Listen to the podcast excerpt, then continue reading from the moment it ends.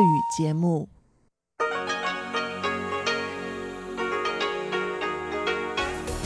В эфире Международное радио Тайваня. Добрый вечер, уважаемые друзья! Добро пожаловать на Международное радио Тайваня. Из нашей студии в Тайбе вас приветствует Мария Ли, и мы начинаем нашу ежедневную часовую программу передач из Китайской Республики. Нашу программу откроет информационный выпуск, за которым последуют передачи «Пятница». В рубрике «Радиопутешествия по Тайваню» Чечена Кулар представит вашему вниманию интервью с тревел-блогером Касё Гасановым. Далее в передаче «Экскурсия на Формозу» мы с вами продолжим слушать фрагменты записи с презентации новой книги Валентина Лю. Затем слушайте продолжение спецрепортажа нашего стажера Светланы Ваймер о русском магазине на Тайване. И завершит программу «Пятницы» музыкальная передача «Ностальгия. Песни минувших лет» с Лилией У.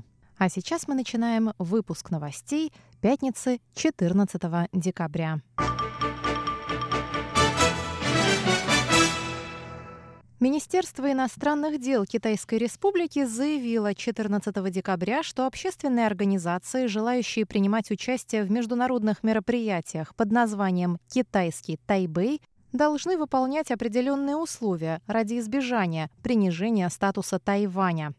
Заместитель пресс-секретаря Министерства иностранных дел У Дян Ань отметила, что в связи со специфической дипломатической ситуацией, сложившейся вокруг острова, участники международных конференций и прочих мероприятий часто сталкиваются с противодействием со стороны Китая. Название «Китайский Тайбэй» является компромиссным, так как из-за давления Китая тайваньские участники международных мероприятий не могут выступать под официальным названием своего государства – Китайская Республика. В то же время название «Китайский Тайбэй» противоречиво и некорректно, добавила она.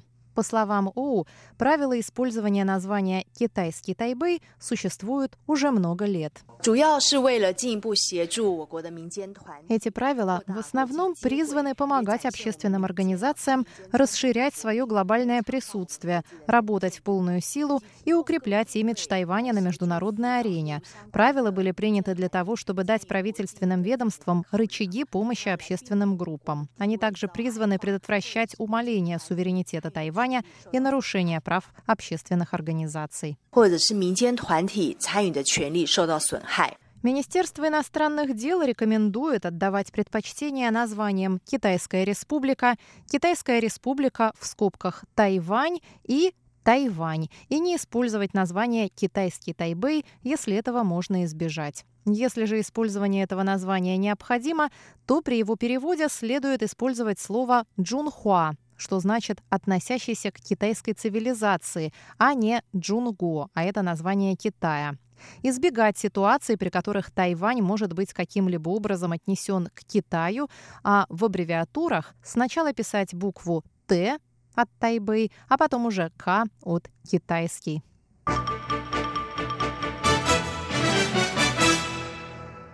Любители импортного мяса, решившиеся на нелегальный ввоз мясных продуктов на Тайвань из стран, пораженных африканской чумой свиней, рискуют быть оштрафованными на сумму до миллиона новых тайваньских долларов. Это 32 443 доллара США, уже начиная с этой пятницы.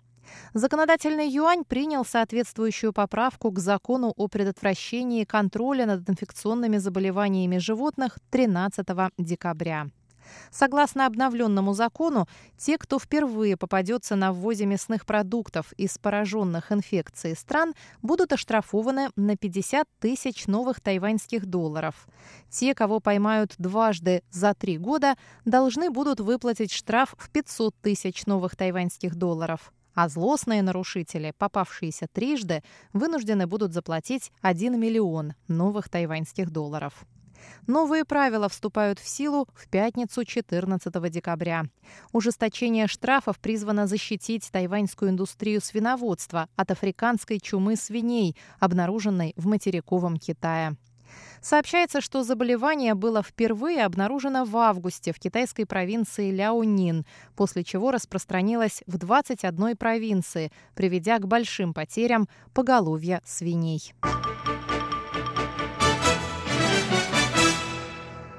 Тайваньский исследовательский институт национальной обороны и безопасности представил 13 декабря доклад, в котором указывается на трансформацию Народно-освободительной армии Китая, сокращенно НОАК, и смещение фокуса с обороны на наступление. В то же время, согласно докладу, атака на Тайвань в ближайшем будущем маловероятна. Ранее полковник ВВС НОАК Дай Сюй, выступая на конференции в Пекине, заявил, что Китай должен отправить военные корабли для противодействия американским военно-морским силам в Южно-Китайском море, а также быть готовым к нападению на Тайвань. В докладе говорится, что США приняли ряд политических и военных мер поддержки Тайваня перед лицом угрозы со стороны Пекина. Доклад института состоял из трех частей, в первой из которых оцениваются военные и политические преобразования в Китае, во второй – ситуация с безопасностью в Индо-Тихоокеанском регионе, а в третьей – развитие оборонных технологий.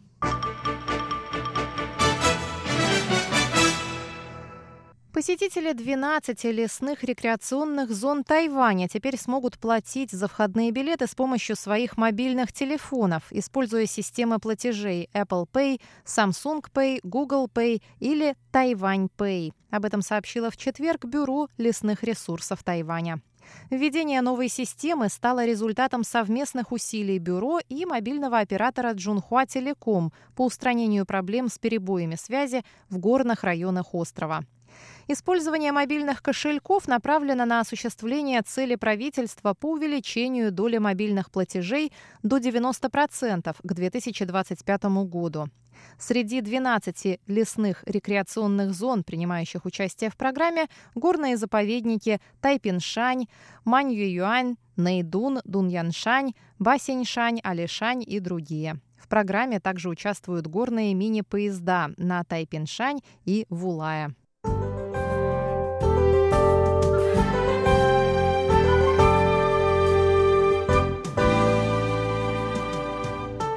Далее прогноз погоды на завтра. В Тайбе в субботу ожидается дождливая погода, температура воздуха от 17 до 20 градусов. В центральной части Тайваня от 17 до 27 и ясно. На юге в Гаусюне также ясно, без осадков от 20 до 26 градусов. Сейчас в Тайбе идет дождь и 17 градусов тепла.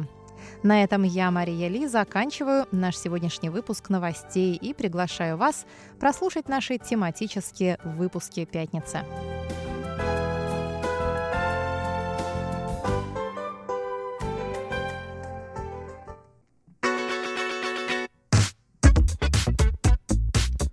Радио путешествие по Тайваню.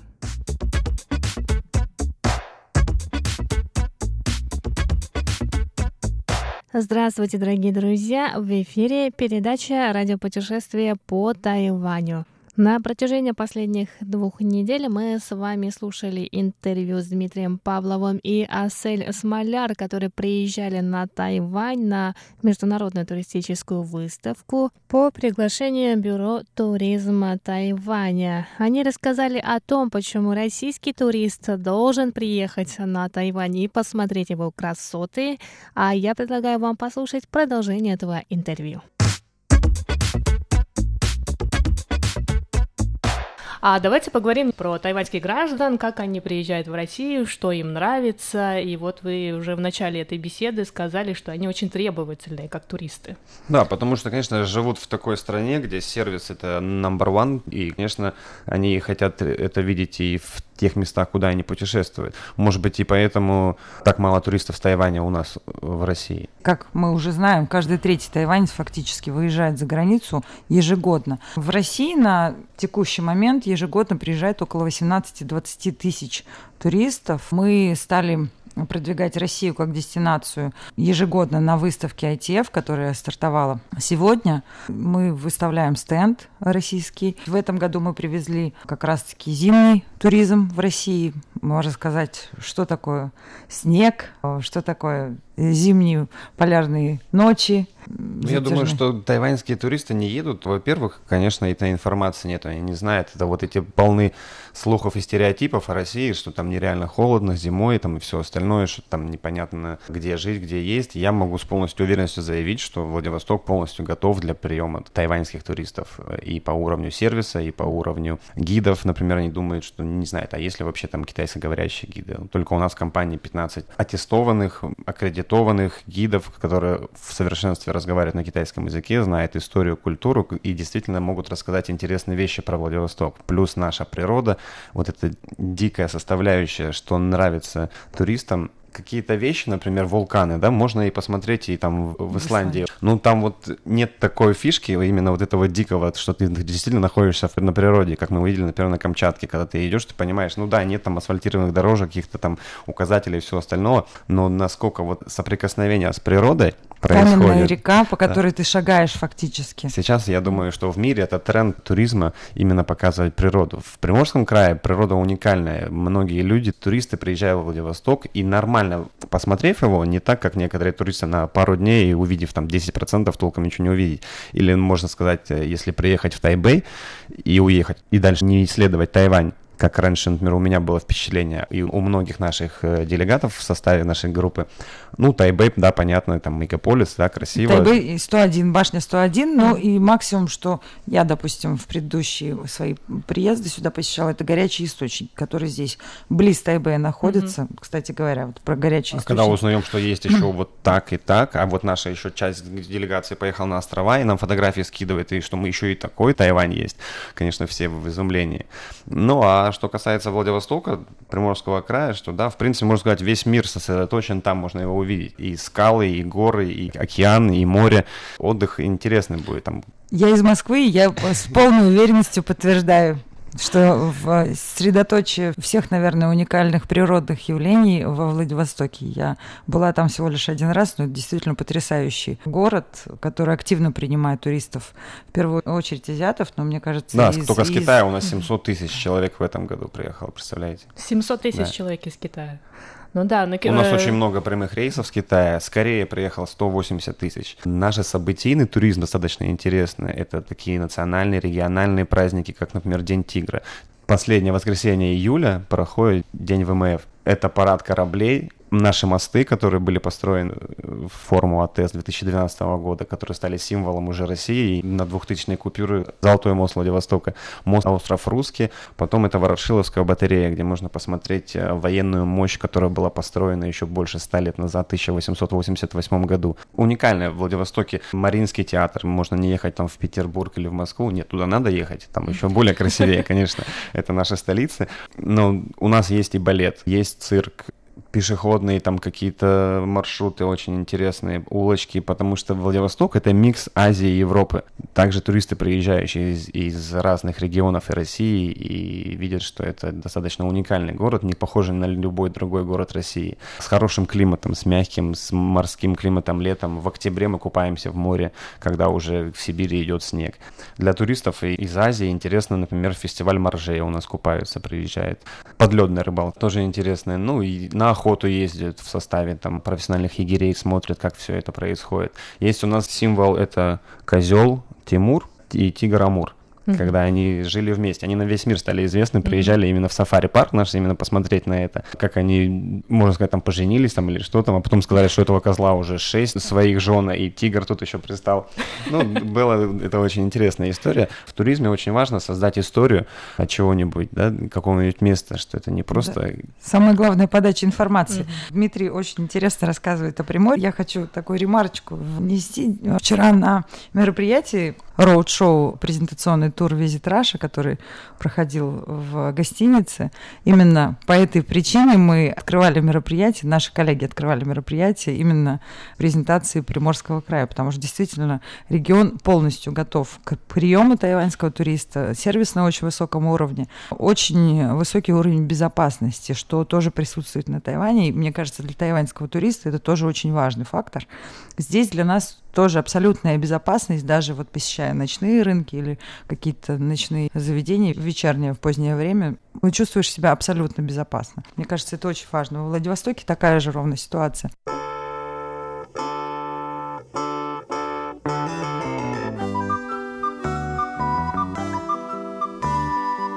Очень большая делегация приехала на выставку ITF из России и представлены регионы Приморский край, Камчатка, Иркутская область. Ежегодно также принимают они участие. Компания Трансип Вояж и компания «Спутник Иркутск» — это достаточно такие хорошие туроператоры, которые много работают с тайваньскими туристами. Ну, Байкал, в принципе, по всему миру для всех популярен. И тайваньцы выбирают при поездке в Россию, конечно же, Москва, Санкт-Петербург — это традиционные, мне кажется, для всех туристов города первоочередные. Но не знаю, на третьем месте, может быть, на первом месте это Байкал. Но мне кажется, мы должны больше рассказывать о Дальнем Востоке, о Приморском крае, потому что там турпотенциал очень высокий, тем более даже аэропорт во Владивостоке, потрясающий совершенно аэропорт, то есть ты по приезду уже себя чувствуешь таким гостем в городе сервиса международного уровня. Да, есть... и мы, местные жители, гордимся этим, что и у нас и дороги, можно сказать, от аэропорта, да, и, конечно, много проблем в городе, mm-hmm. но дороги с аэропорта в город тоже идеальное, хорошее полотно. Вот. Недавно были в Красноярске, там сейчас тоже открыли новый международный аэропорт, выстроили все дороги, потрясающие дороги. Город совершенно преобразился к, ввиду подготовки к универсиаде, которая начнется 2 марта 2019 года. Я вот в сентябре буквально только была в Красноярске, это как, чтобы мне доехать домой, mm-hmm. мне нужно долететь до Красноярска, оттуда уже на машине, либо на самолете. Mm-hmm. Я была в шоке, когда я прилетела в этот новый аэропорт, потому что, ну, до этого да, я была там два года назад, mm-hmm. да, и это был старый такой вот этот терминал. Да, то же самое, я тоже была три года назад в Красноярске, mm-hmm. и разница потрясает, Просто действительно. потрясающе. Что я заметила в Красноярском аэропорту, они тоже все вывески на китайском дублируются. То есть там русский идет, английский и китайский. Позвольте похвалиться. Дело в том, что Красноярский край с нашей туристической ассоциацией «Мир без границ» очень тесно взаимодействует. Возможно, вы слышали, у нас была разработана программа создания комфортной среды для китаеговорящих туристов, China Friendly.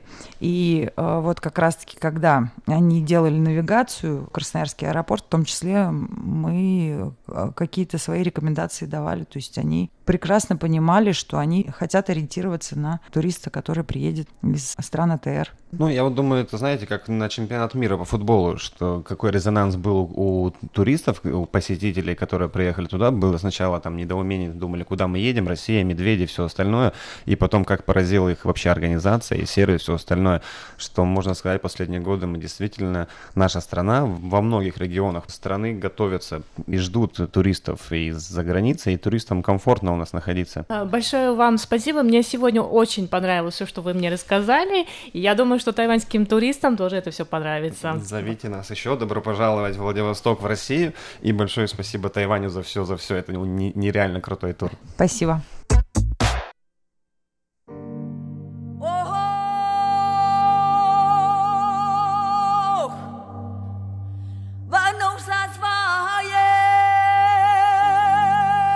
Экскурсия на Формозу.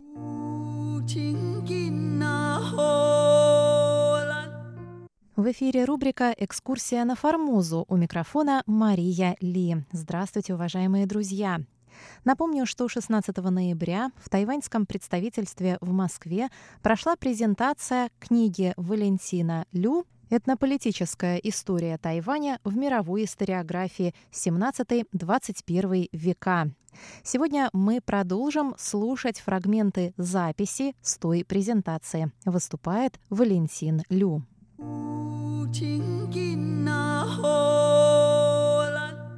Когда я писал эту книжку, у меня встал вопрос о том, а что такое этническая политика? Но чтобы ответить на вопрос, что такое этническая политика, нужно хорошо себе ответить на вопрос, что такое политика вообще. Тут я взял такое понравившееся мне определение американского ученого, социолога Джона Истона, который очень просто определил значит, понятие политика. Он сказал, что политика – это управление, это борьба за контроль над э, ресурсами, над доступом и распределением ресурсов природных, человеческих, интеллектуальных и так далее. Очень хорошее определение. И, соответственно, исходя из этого определения, значит, этническая политика – это борьба или управление, или борьба за распределение все, все тех же ресурсов, природных, человеческих, интеллектуальных, но только в контексте этнической иерархии всех этнических групп, которые проживали на Тайване, образуя определенную структуру, в которой какой-то этнос занимал верхнее положение, какой-то средний, которое низшее, и каждый из этих этносов, он имел определенный доступ к природным и прочим ресурсам. То есть, допустим, те, кто управлял, они контролировали все. Там леса, поля, недра, все, образование. А те, кто стоял внизу, аборигены, допустим, они не могли ни из лесу выйти, да, там, ни профессию получить какую-то определенную и так далее. Вот я использовал это определение для того, чтобы а, описать иерархию этих отношений между различными этническими группами на Тайване и внутри этих групп, потому что каждые группы были тоже неоднородны. То есть, допустим, те же самые аборигены, равнинные или горные, или те же самые китайцы, которые там, мы знаем, что были разные субэтносы, Яминцу, Хадя, Минань, Ханьцы и так далее. Все это я постарался, значит, тоже включить в поле своего внимания и отношения между этими группами также между аборигенами и китайцами, между японцами и китайцами, аборигенами, между голландцами и аборигенами. И, кроме того, конечно же, я, я, исходя из логики вот этого исследования, я сначала был вынужден обобщить огромный материал, который был накоплен по этой теме во всем мире. Вот чему и посвящена эта книжка.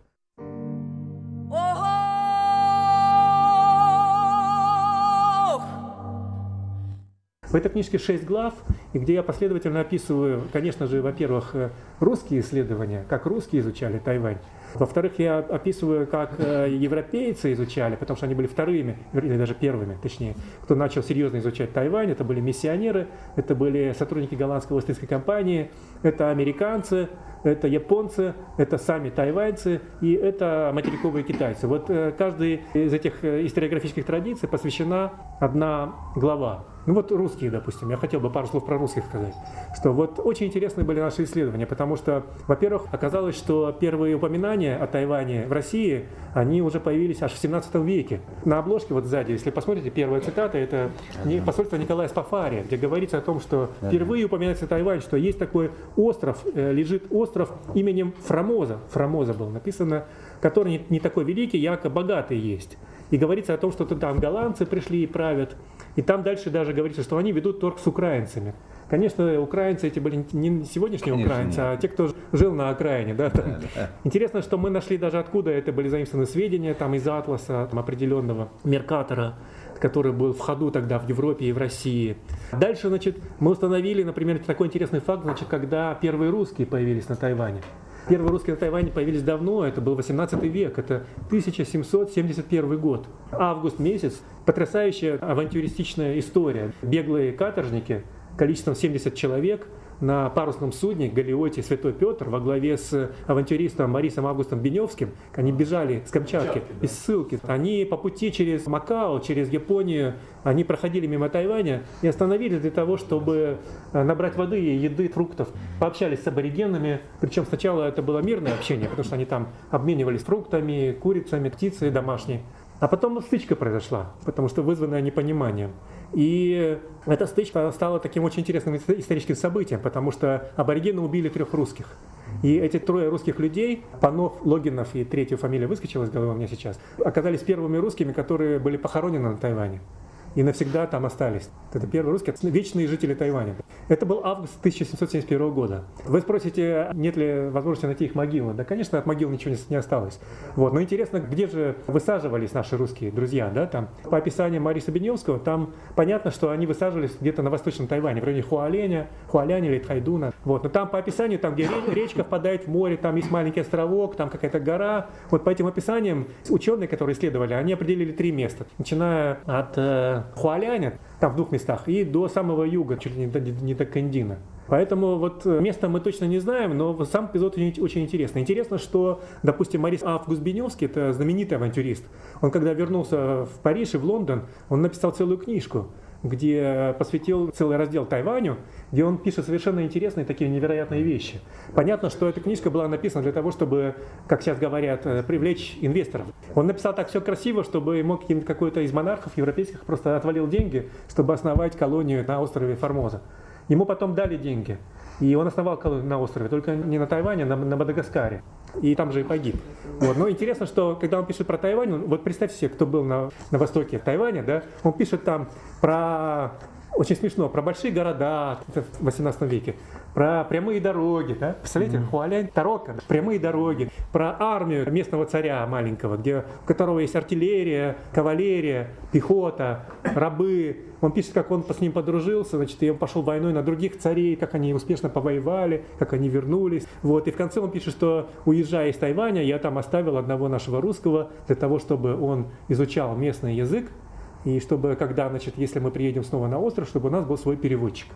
Это, конечно, ложное сведение, потому что вряд ли он там кого-то оставил. Не такова была реальная обстановка. Но что интересно, что вот вопрос в том, что где правда, а где ложь. На самом деле в его описаниях есть и правда. Причем эта правда, она проверяемая, потому что не только Беневский, но и два его спутника написали воспоминания о пребывании на Тайване. Это капитан Степанов и канцелярист Рюмин, Иван Рюмин.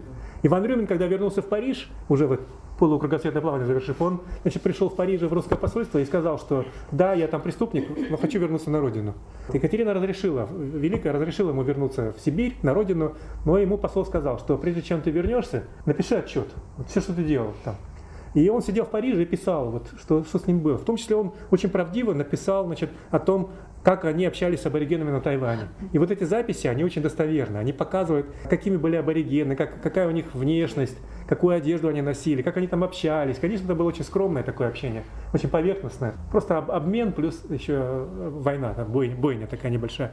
Потому что когда аборигены убили троих русских, а как они их убили? Просто наши, конечно, тоже большую неосторожность проявили. Они когда вышли на берег, чтобы набрать пресную воду, они увидели такое прекрасное озерцо такое из пресной воды. Представляете, люди сошли на берег после многодневных странствий по морю, что первым днем желание искупаться у русского человека. Да? Они сбросили одежду, родились до гола и в воду, в этой прекрасной речке искупаться. Вот и пока они там сидели головами в этой речке, аборигенных из кустов и расстреляли стрелами из засады.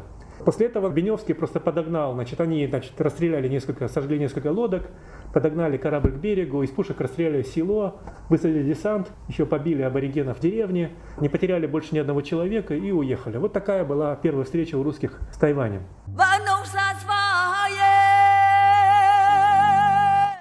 Пару слов еще про европейцев. Первые исследователи Тайваня европейцы – это, конечно, миссионеры и служащие Остинской компании.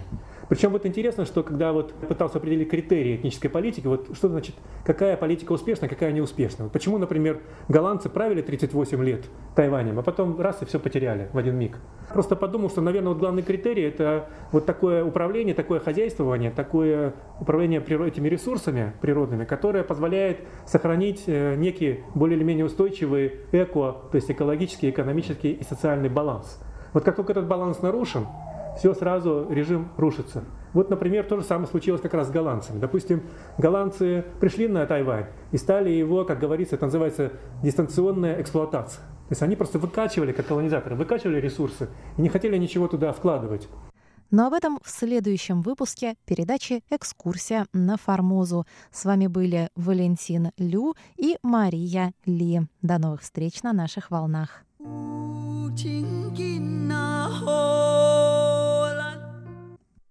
Дорогие друзья, здравствуйте! С вами в эфире Светлана Ваймер. Сегодня вы прослушаете продолжение интервью с Сергеем Власовым, генеральным директором компании «Истон», а также наши впечатления после похода в русский магазин «Янков».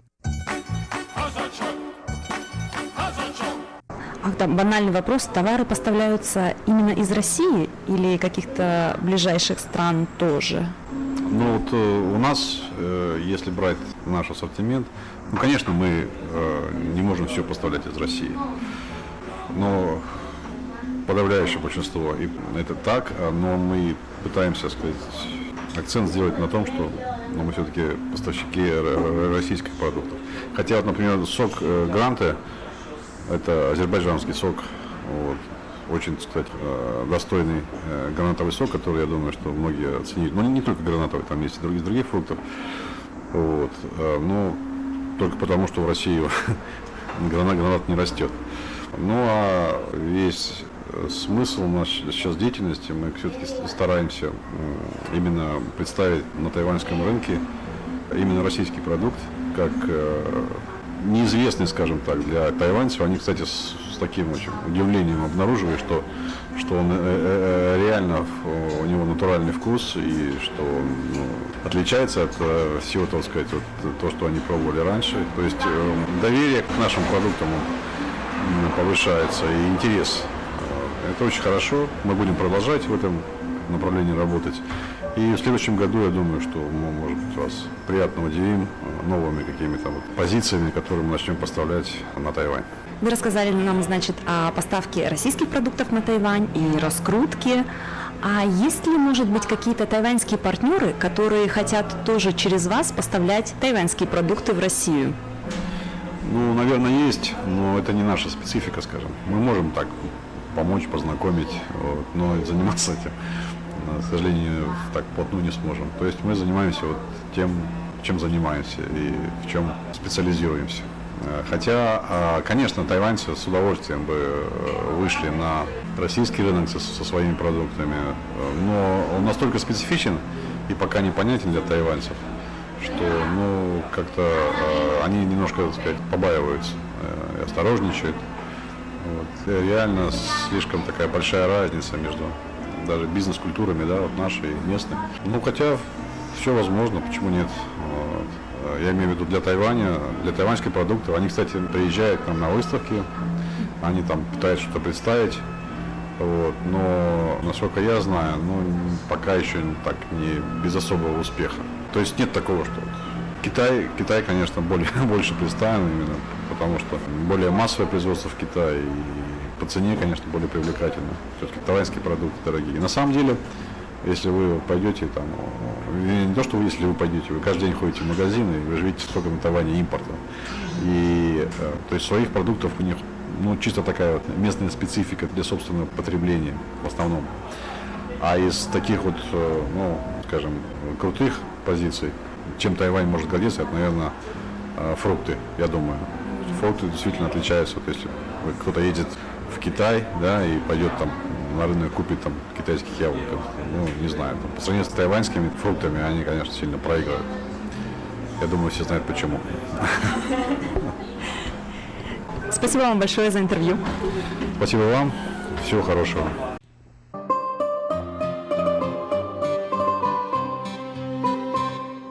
Дорогие друзья, вы прослушали интервью с Сергеем Власовым, который занимается поставкой российских продуктов на Тайвань. Некоторые из этих продуктов можно найти в русском магазине в Тайбэе. Появилось желание заглянуть в этот магазин и посмотреть, что мы можем там купить и попробовать.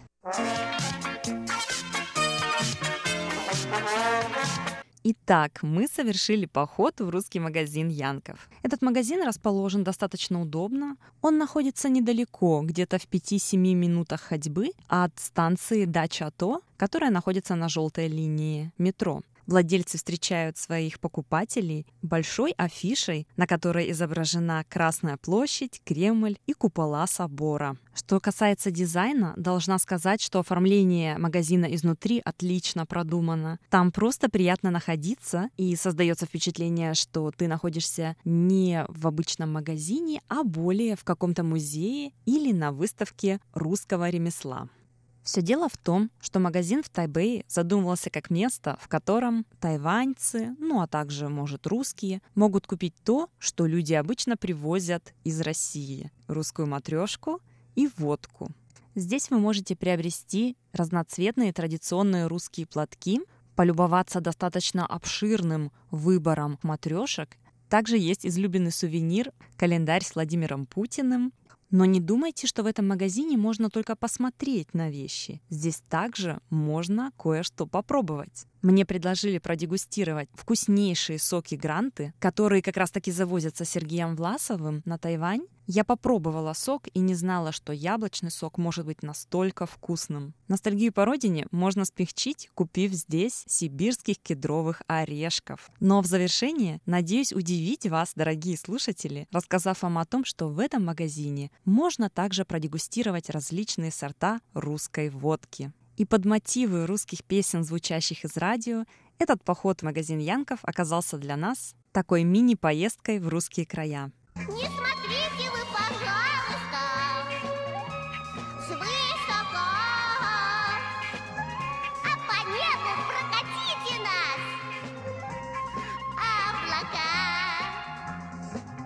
вот по предложению Сергея мы решили протестировать у нас в редакции мороженое коровка из кореновки. Мы оставили его при комнатной температуре растаять и решили посмотреть, что же из этого выйдет. Сергей обещал, что оно превратится в сливки, и мы сможем наблюдать за этим процессом.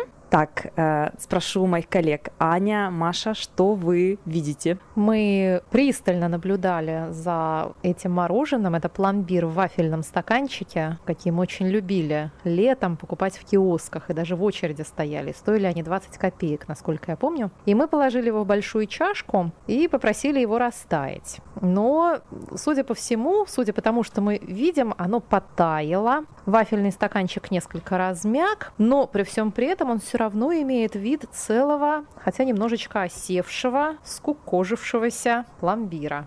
То есть прошло уже почти 5 часов, но мы не можем сказать, что мороженое в полной мере растаяло. Но опять-таки это пока только визуальный тест. Да, я предположила, что мороженое просто очень хорошо на совесть взбито, поэтому и держит некую форму. Ну, это, наверное, хорошая новость для Тайваня, потому что это сегодня у нас э, погода несколько, может быть, даже холодновато для поедания мороженого, но в жару, э, если мороженое действительно не так активно тает, это, в общем-то, хорошо. Девочки, давайте продегустируем. Так. Берем ложечки. М-м. Такая вот хорошо взбитая масса. Сливочный вкус.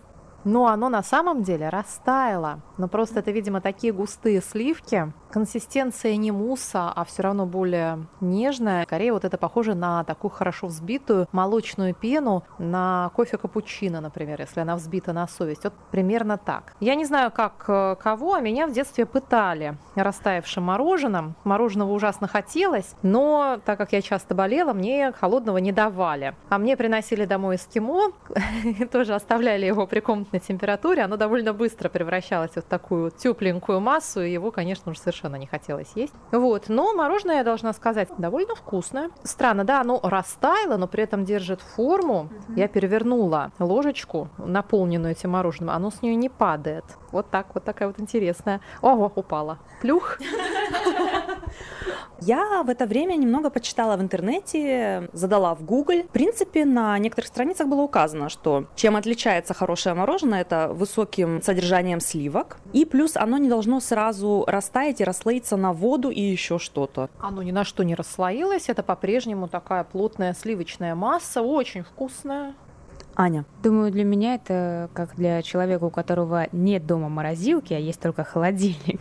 это довольно хорошая новость, потому что, наверное, я могу его купить заранее, запастись и все равно оставить, и оно будет такое прохладное, мягкое, очень приятное. И действительно, я недавно покупала тайваньское мороженое тайваньского производства. Не помню какое, но помню, что, наверное, не очень дорогое. И оно у меня растаяло в руках, наверное, раньше, чем я успела его откусить. Я была удивлена тем, что оно так быстро превратилось в воду. Наверное, там воды было больше, чем сливок. Мы ставим высокий балл этому мороженому. Спасибо, что были с нами. Всего доброго. С вами была Светлана Ваймер.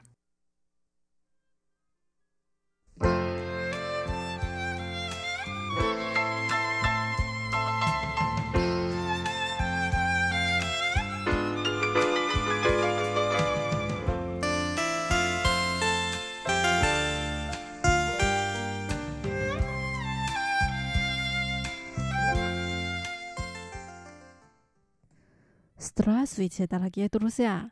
В эфире Международное радио Тайваня. Вы сейчас слушаете передачу «Ностальгия».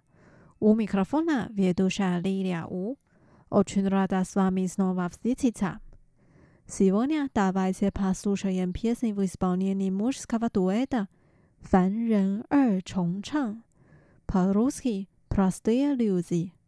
Группа была создана в 1986 году – в ней выступают два молодых человека – Юэн Вэй Рен и Мо Фан. В 1991 году они выпустили первый альбом. Хотя группа уже распалась, они все еще продолжают свою музыкальную деятельность. Теперь давайте послушаем их песни.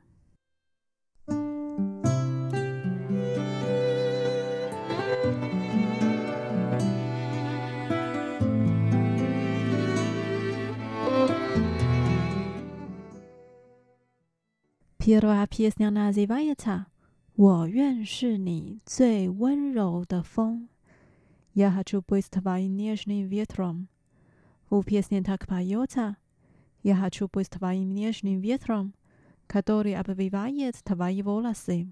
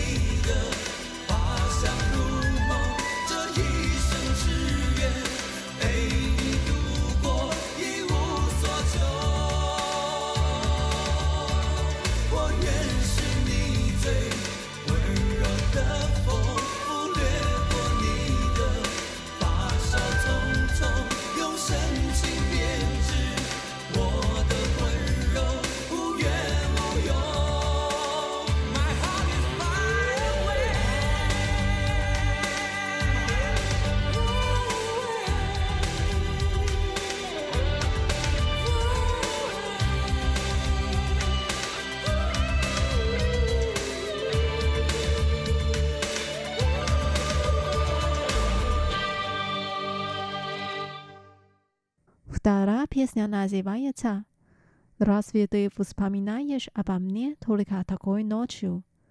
是不是这样的夜晚，你才会这样的想起我？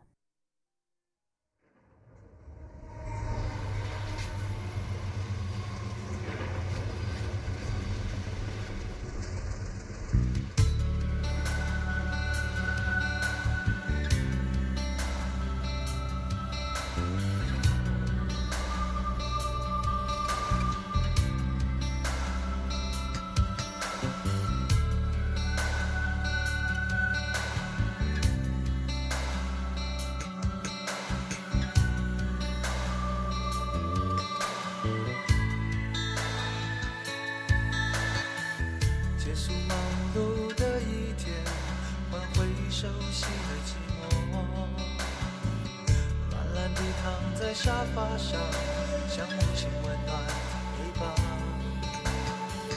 转到昨天的频道，让声音去走。奇迹总是同样的剧情，同样的。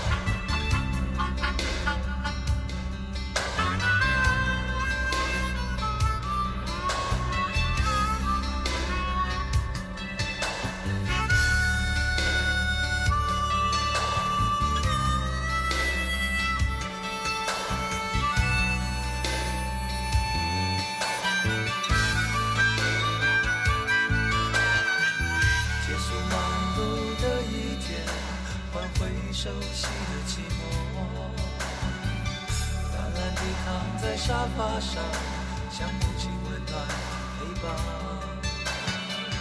转到昨天的频道让声音驱走寂静总是同样的剧情同样的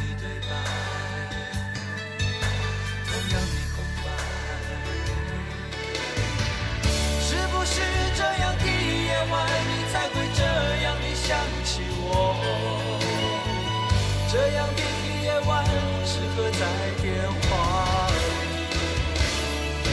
只有几句小心的彼此问候，是这两段的猜测，是这样的夜晚想起。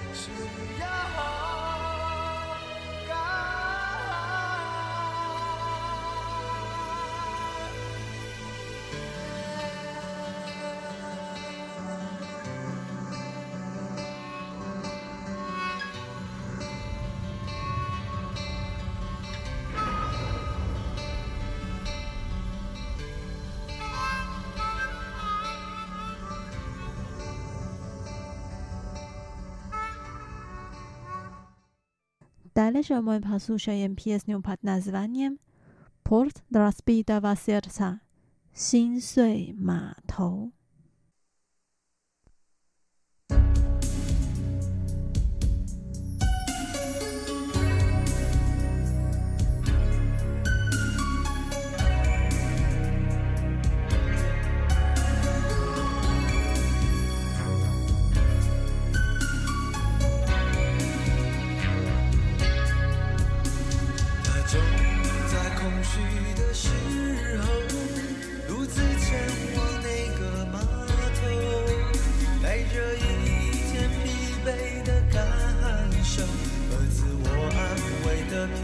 久。他手中的信件有着无尽的守候，让思念随大海飘走。总以为平凡飘到了尽头，你会失去他人重新来过。他总在无助的时候，独自前往着他一生的寄托，自以为潇洒的沉默。大海总是静静的听他诉说，心碎的他不知该说什么。这里没有一个是他的朋友，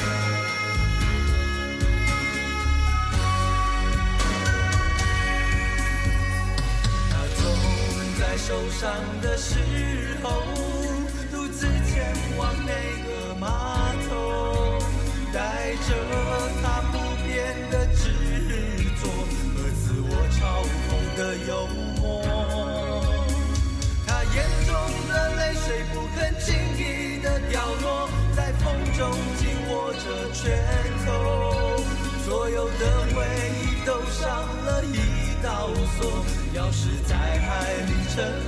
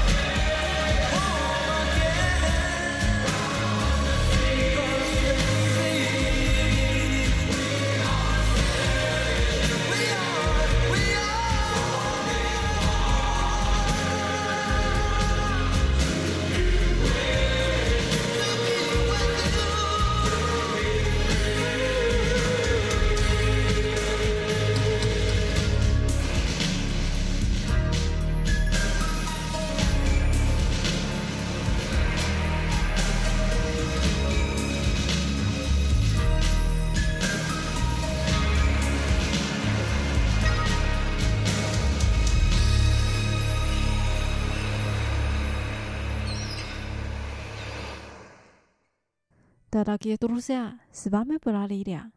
Давайте увидимся через неделю. Желаю вам отличного дня. Пока.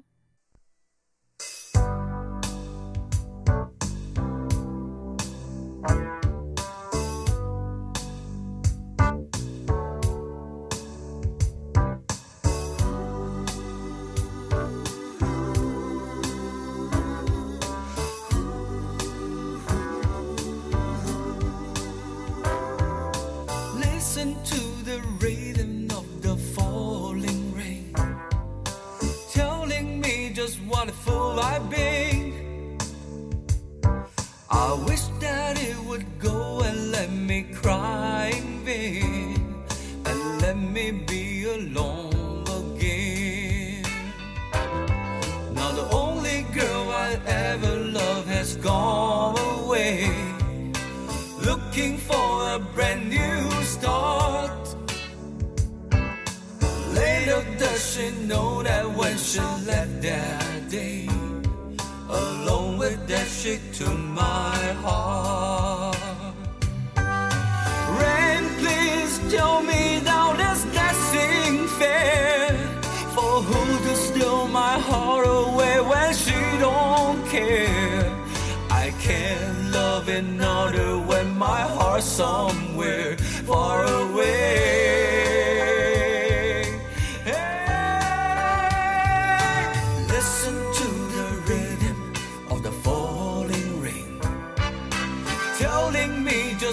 A I've been. Ooh, I wish that it would go and let me cry in bed and let me be alone again.